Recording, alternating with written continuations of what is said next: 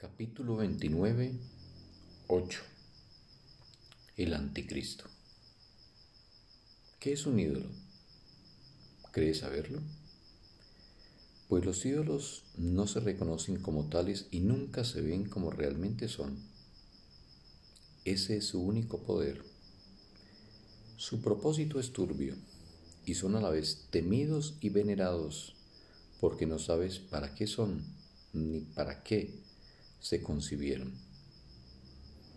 Un ídolo es una imagen de tu hermano a la que atribuyes más valor que a él. Sea cual sea la forma de los ídolos, los inventas para reemplazar a tu hermano. Y esto es lo que nunca se percibe o se reconoce. Mas así es. Trátese de un cuerpo o de una cosa, de un lugar o de una situación, de una circunstancia o de un objeto que se posea o se desee, de un derecho que se exija o de uno que ya se tenga. No dejes que las formas que adoptan te engañen, pues los ídolos no son sino sustitutos de tu realidad. De alguna manera, crees que completan tu pequeño yo, ofreciéndote así seguridad en un mundo que percibes como peligroso y en el que hay fuerzas que se han aglutinado a fin de quebrantar tu confianza y destruir tu paz. ¿Crees que los ídolos tienen el poder de remediar tus deficiencias y de proporcionarte la valía que no tienes? Todo aquel que cree en ellos se convierte en esclavo de la pequeñez y de la pérdida. Y así tiene que buscar más allá de su pequeño yo la fuerza necesaria para levantar la cabeza y emanciparse de todo el sufrimiento que el mundo refleja. Esta es la sanción que pagas por no buscar en tu interior la certeza y la tranquilidad que te libera del mundo y que te permite alzarte por encima de él en quietud y en paz. Un ídolo es una falsa impresión o una creencia falsa, alguna forma de anticristo que constituye una brecha entre el, entre el Cristo y lo que tú ves. Un ídolo es un deseo hecho tangible al que se le ha dado forma, que se percibe entonces como real y se ve como algo externo a la mente. No obstante, sigue siendo un pensamiento y no puede abandonar la mente de la que procede. Ni tampoco su forma es algo separado de la idea que representa.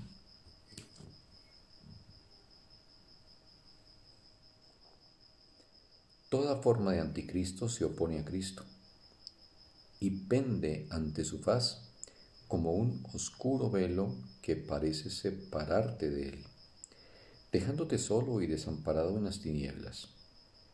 La luz, sin embargo, está ahí.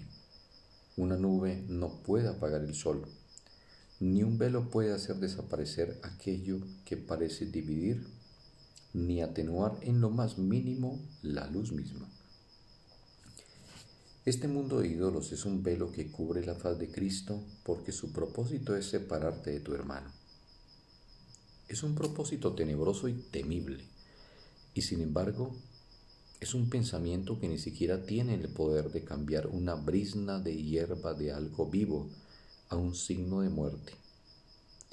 Su forma no está en ninguna parte, pues su fuente está en aquella parte de tu mente de la que Dios está ausente. ¿Dónde se encuentra este lugar del que se ha excluido y se ha mantenido aparte lo que está en todas partes. ¿Qué mano podría alzarse y obstruir los designios de Dios? ¿De quién es la voz que podría exigir que Él no entrase? Lo que se cree más que todo no es algo que deba hacerte temblar o que deba acobardarte. El enemigo de Cristo no está en ninguna parte no puede adoptar ninguna forma en la que jamás pueda ser real. ¿Qué es un ídolo? Un ídolo no es nada. Se necesita creer en él para que parezca cobrar vida y se le tiene que dotar de poder para que pueda ser temido. Su vida y su poder son el regalo que le da el que cree en Él y esto es lo que el milagro restituye a lo que sí tiene vida y poder dignos del don del cielo y de la paz eterna. El milagro no restaura la verdad, que es la luz que el velo no pudo apagar. Simplemente descorre el velo y deja que la verdad brille libremente, al ser lo que es. La verdad no necesita que se crea en ella para ser lo que es, pues ha sido creada y por lo tanto es. Un ídolo se establece creyendo en él y cuando la creencia se abandona, el ídolo muere. Esto es lo que es el anticristo, la extraña idea de que hay un poder más allá de la omnipotencia, un lugar más allá del infinito y un tiempo que trasciende lo eterno. Ahí el mundo de los ídolos ha sido establecido por la idea de que ese poder, lugar y tiempo tienen forma y de que configuran el mundo en el que lo imposible ha ocurrido. Ahí lo inmortal viene a morir, lo que todo lo abarca a sufrir pérdidas y lo eterno a convertirse en esclavo del tiempo. Ahí lo inmutable cambia y la paz de Dios, que Él otorgó para siempre a toda cosa viviente, da paso al caos.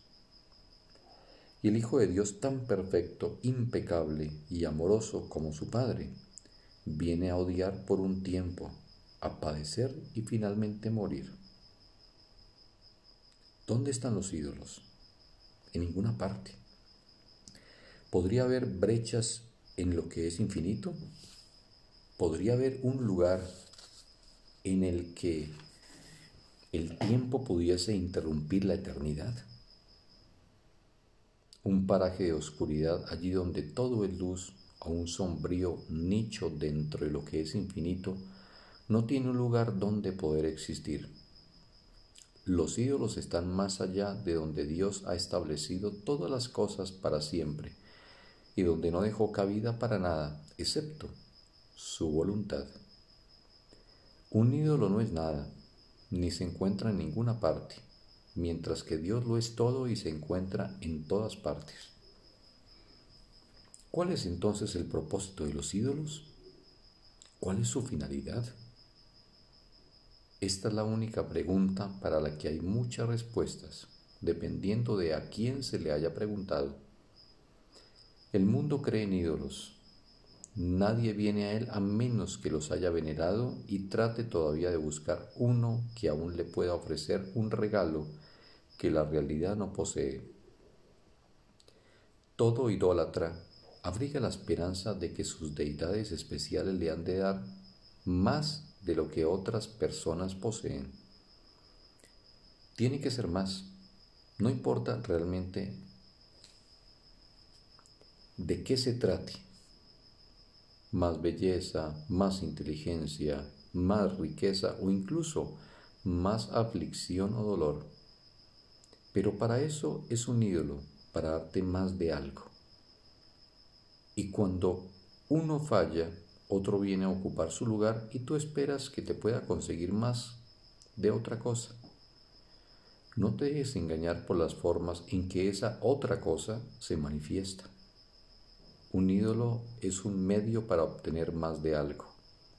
Y eso es lo que va en contra de la voluntad de Dios. Dios no tiene muchos hijos, sino uno solo. ¿A cuál de ellos se le puede dar más y a cuál menos? En el cielo el Hijo de Dios no podría por menos que reírse de la idea de que un ídolo pudiese interrumpir su paz. El Espíritu Santo habla en nombre de ese Hijo y te dice que los ídolos no tienen ningún propósito aquí, pues más que el cielo jamás podrás tener. Y si el cielo se encuentra en ti, ¿por qué ir en pos de ídolos que lo menoscabarían, creyendo que te van a dar más de lo que Dios os otorgó a tu hermano y a ti en cuanto uno con él?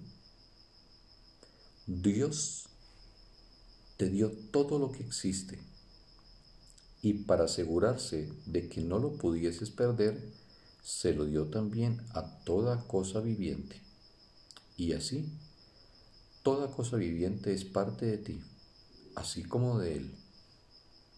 Ningún ídolo puede hacer que seas más que Dios, mas nunca estarás satisfecho siendo menos. Fin del texto. Un sagrado día para todos.